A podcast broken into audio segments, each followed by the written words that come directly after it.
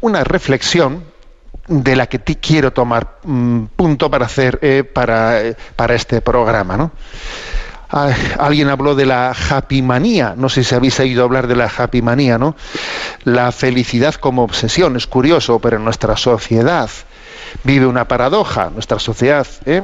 está triste y entonces la felicidad se convierte en una obsesión, la felicidad es algo que se, vamos, que, mm, que que casi eh, uno tiene que mostrar eh, artificialmente a los demás. Eh, el, mundo de las redes sociales también es una especie de escaparate de happy manía. Aquí todo el mundo a exhibir sus sus aparentes no pues gozos y alegrías no aparentes no pues tapando todo el drama que existe en el corazón del hombre. Si uno se asomase a las redes sociales diría ojo qué, qué, contenta está la gente no está radiante ¿eh?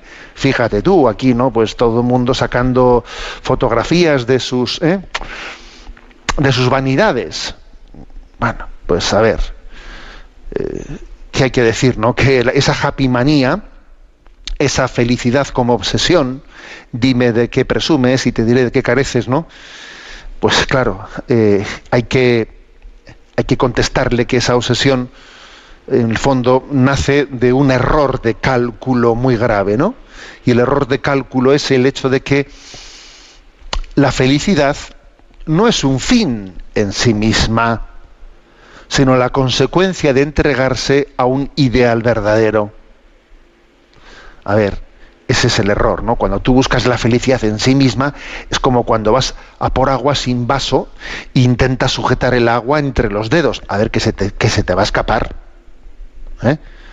Por mucho que aprietes los dedos, se te va a escapar el agua. La felicidad no es un fin en sí misma, se te escapa, es la consecuencia de entregarse a un ideal verdadero. Bueno, entonces, una, reflexión eh, sobre, sobre el diagnóstico, ¿eh? el diagnóstico que, tenemos que decir sobre esta sociedad. ¿La sociedad es feliz o no es feliz?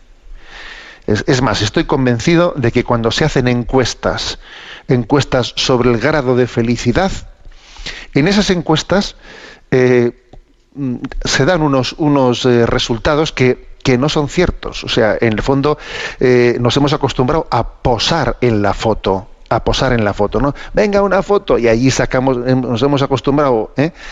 que a mí me resulta horroroso, por cierto, ¿eh? porque, en fin, me cuesta mucho eso de sonreír artificialmente, venga, a posar para la foto, ¿no? Nos hemos acostumbrado a posar para la foto. ¿eh? Y en el fondo, pues en esa happy manía, a mostrar, ¿no? a mostrar una aparente felicidad sin, sin abrir verdaderamente el corazón. ¿eh?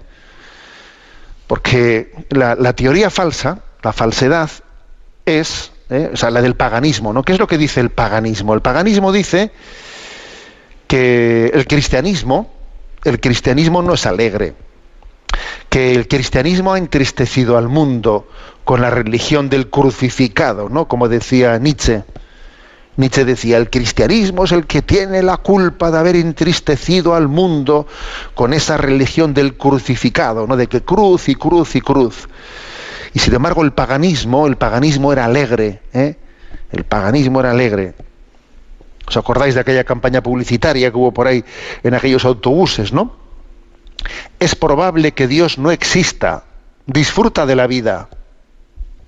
¿Mm?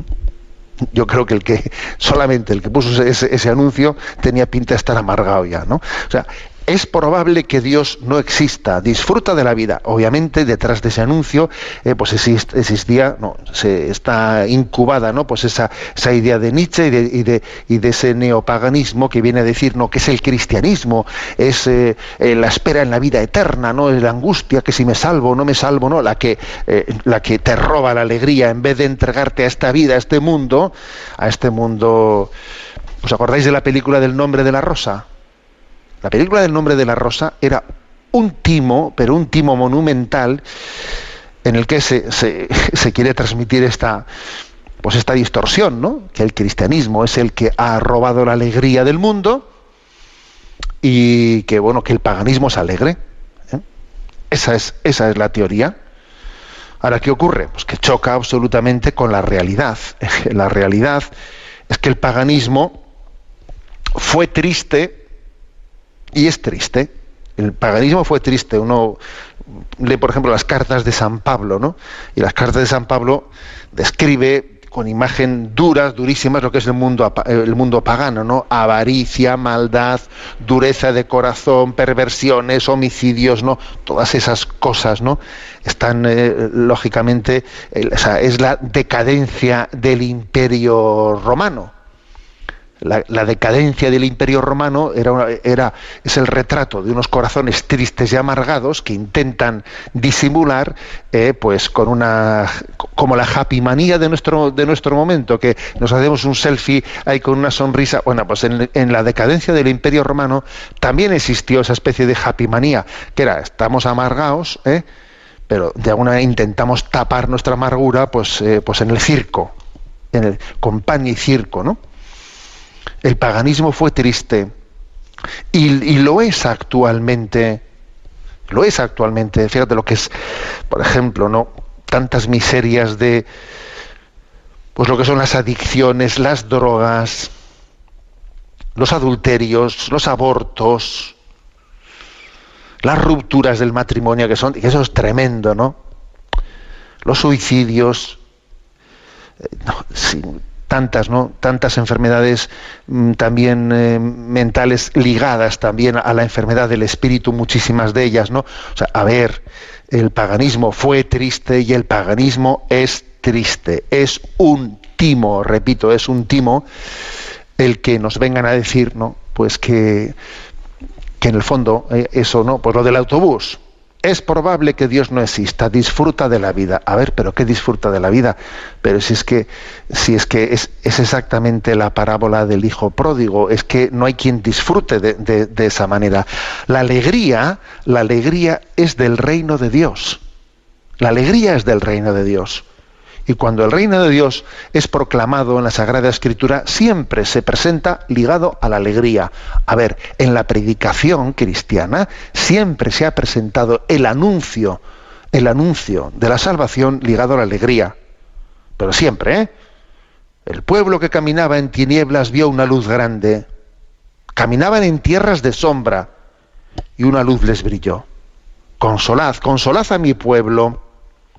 Alégrense y gocen contigo todos los que te buscan. Y así podríamos buscar muchos eh, versículos más de la Sagrada Escritura en los que se recuerda la alegría es del reino de Dios. ¿eh? Y pues eso, Juan Bautista pegó un bote de alegría en el seno de su madre, ¿no? Cuando presintió cercana la, la llegada del Señor. Y María proclamó y exultó de alegría en nombre del Señor. Entonces hay que decir una cosa, pocas veces hemos dicho esto, pocas veces igual hemos caído en cuenta de lo siguiente.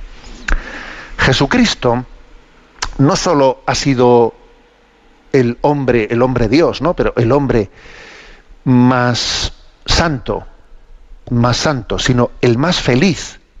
Santo y feliz Jesucristo, ¿os acordáis de ese, de ese canto? Santo y feliz Jesucristo. Jesucristo ha sido el hombre más feliz de todos los tiempos. El más feliz. Es una, una perspectiva para acercarse a Él. ¿eh? Ojo, muy importante. Jesucristo es el más feliz de todos los tiempos. ¿Por qué? Porque nadie amaba al Padre como Jesús. Nadie como Él amaba a los demás. Nadie como Él percibía el amor del Padre. Y en el fondo, la felicidad está íntimamente ligada a la conciencia de amar y ser amado. Nadie como él se gozaba en la bondad y en la belleza de las criaturas. Él era consciente de que todo fue creado por él y para él. A ver, o sea, el, Jesús ha sido el más feliz, el más feliz de todos los tiempos. Que sufrió mucho, que, que está crucificado, que sí, sí, sí, pero es que la alegría, ¿quién ha dicho que la alegría sea lo opuesto al sufrimiento? La alegría es lo opuesto a la amargura, que es otro tema. Entonces, esto es, importante, que nos acerquemos al Evangelio bajo esta perspectiva. Jesús es el más feliz de todos los tiempos, pero ojo, no desde esa perspectiva de happy manía, ¿eh? que es otra cuestión.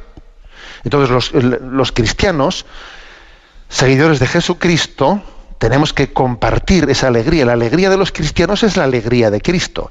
Tened los mismos sentimientos que tuvo Cristo Jesús, que dice ¿eh? el himno a los filipenses. Alegraos siempre en el Señor. Alegraos en Él. ¿eh? Entonces vamos a ver, ¿dónde está esta clave? Desde luego, ¿no? Eh, yo en, ese mensaje enviado ayer a redes, quería un poco desenmascarar ¿no? esa happy manía, la felicidad como obsesión.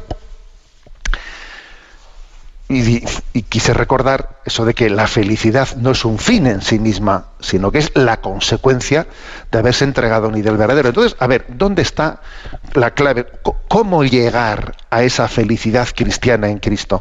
Bueno, pues mediante una tríada lo de siempre, ahora voy a llegar yo y voy a descubrir el Mediterráneo, como, como os podéis imaginar, ¿no? Porque a ver si alguien se piensa que yo aquí voy a sacarme, eh, pues, no, no ninguna novedad. A ver, la tríada, la tríada que la Iglesia siempre ha predicado es el camino de la felicidad. ¿Y cuál es esa tríada? Pues la tríada es oración, caridad y ascesis. Oración, porque claro, es, es importante que uno en su vida tenga un diálogo amistoso, amoroso con Dios, solamente el que se sabe amado y el que ama eh, va a ser capaz de, o sea, será feliz. O sea, ese diálogo amoroso es importante. Sin ese diálogo amoroso ser feliz, pues es como un matrimonio, como un matrimonio que, que ni dialoga, ni se dice que se quieren. A ver cómo va a ser feliz ese matrimonio. ¿eh? Eso es imposible. Bueno, pues lo mismo. O sea, es decir, una, primera condición, una primera clave importante de nuestra felicidad, pues es un diálogo amoroso en el que uno tenga una oración de alabanza, de acción de gracias, de súplica, de petición de perdón, claro, como se tiene con una persona a la que se, a la que se le ama y desde la que se siente infinitamente amado, ¿no? Este es un tema clave para la alegría. Sin esa intimidad, ¿cómo vas a ser alegre? Vives en la pura superficialidad. Igual es posible que además estés rodeado de dones y no te percates. ¿Por qué? Porque no tienes la intimidad que hay que tener para darte cuenta de que alguien te quiere y tú no te enteras. Oye, lógicamente eso requiere una intimidad para percibirlo, para percatarse de ello, ¿no? En segundo lugar, segundo lugar, porque estamos, acordaros, ¿eh? que esto es lo que predica la Iglesia cuando llega el miércoles de ceniza, ¿no? Oración, limosna y ayuno. segundo lugar es la caridad, porque este, esto es lo curioso, ¿no? Lo curioso es que, que en, la, en la vida cristiana, en la vida cristiana el que, el que se busca a sí mismo, el que, el que busca su, un tipo de felicidad que es el de yo, yo, yo, yo, eh, vive, o sea, se, se pega un tortazo, ¿eh? se pega un tortazo. la paradoja es que en el olvido de nosotros mismos, en la entrega por amor, es cuando el hombre descubre esa felicidad en el olvido de sí mismo. Hemos sido testigos ¿no? de generaciones que han sido felices en el olvido de sí mismas. Eso dice uno, eso, es, una, es una clave en la felicidad. El que busque su vida la perderá, el que la pierda por mí la encontrará. Es, evangelio puro. Pero ojo, es experiencia pura, es experiencia en la vida. Esto lo vemos así. El yo, yo, yo, yo es que nos hace sufrir mucho. ¿Mm? Y, nadie, nadie conseguirá ser feliz sin ese olvido de sí mismo. Porque hemos sido creados para amar. Creados para amar. ¿Eh? La famosa expresión de San Agustín, yo soy yo, pero no soy mío, soy para amar, soy para darme, soy para entregarme, y mientras que no haga eso, seré un desgraciado. Seré un desgraciado. De ahí ese mensaje, ¿no? Enviado, enviado a redes. El mensaje, pues obviamente, es la felicidad. No es un fin en sí misma, es la consecuencia de entregarse a un ideal verdadero. Bueno, pero decía que es una tríada ¿eh? para poder alcanzar esa alegría. La intimidad de la oración, en la que uno descubre que hay una relación personal, que es amado y que está llamado a corresponderle en una alianza de amor que tenemos con Dios. segundo lugar, esa caridad de entrega, de entrega al prójimo, ¿no? especialmente al más necesitado. Y en tercer lugar, algo que hoy en día se habla muy poquito de ello, que es la ascesis. Sí, la alegría, pero la alegría requiere una ascesis. Una ascesis porque estamos heridos, porque hay una distorsión en nosotros, fruto del pecado, y entonces se requiere esa ascesis.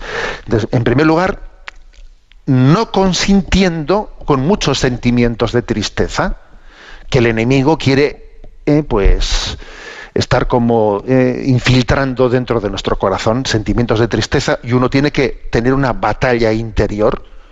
Me habéis escuchado muchas veces decir eso de que eh, la mortificación más agradable a Dios, la que más le agrada a Dios que podamos hacer en nuestra vida es la mortificación de nuestros estados de ánimo. Claro, uno tiene que empezar por no consentir sentimientos de tristeza que suelen muchas veces manifestarse en esa especie de victimismo, de bucle melancólico, de pobrecito de mí, todo me toca a mí, cómo no voy a estar disgustado si mira lo, que me ha pasado y, y dale que te pego, ¿sabes? ¿Eh? Dale que te pego en una tentación obvia y evidente que hay que saber parar en seco y desenmascarar y hay que decir, a ver, vale ya de darle vueltas a la noria, lo que hay que hacer es saber cómo mm, cómo acojo esto, cómo lo ofrezco y cómo lo uno, eh, lo uno a la redención de, Jesucristo. Entonces es muy importante esa ascesis, esa ascesis, esa lucha interior de no consentir ¿no? Con, que, con que se siembre en nuestro corazón el victimismo, la tristeza. Por el contrario, hay que eh, mm, recordarse, uno tiene que recordarse a sí mismo que tiene muchas razones, muchos motivos para la, alegría. ¿eh? claro. ¿Os acordáis de aquel libro que se publicó de José Luis Martín Descalzo, Razones para la Alegría? Y, recogía muchos artículos que le había escrito, ¿no? Sobre, bueno, pues que en el fondo todos ellos eran razones para la alegría. Hay muchas, ¿eh? muchas, muchas razones y motivos que uno tiene que ir añadiendo y descubriendo, y es el Evangelio de Cristo, ¿no? El que se los va haciendo ver. En resumen, que la happymanía, eso de todo el mundo es feliz, todo el mundo venga a posar para el selfie, ¿no? La happymanía esconde una es una falsedad, ¿eh? esconde pues sí, un deseo. Es verdad que detrás de esa happy manía se manifiesta algo, que es que hemos, hecho, hemos sido hechos para la felicidad. El problema está que podemos hasta falsificarla intentando decir ya la he conseguido y no la he conseguido en absoluto. La felicidad como obsesión es falsa, es falsa. No es un fin en sí misma, sino la consecuencia de entregarse a un ideal verdadero.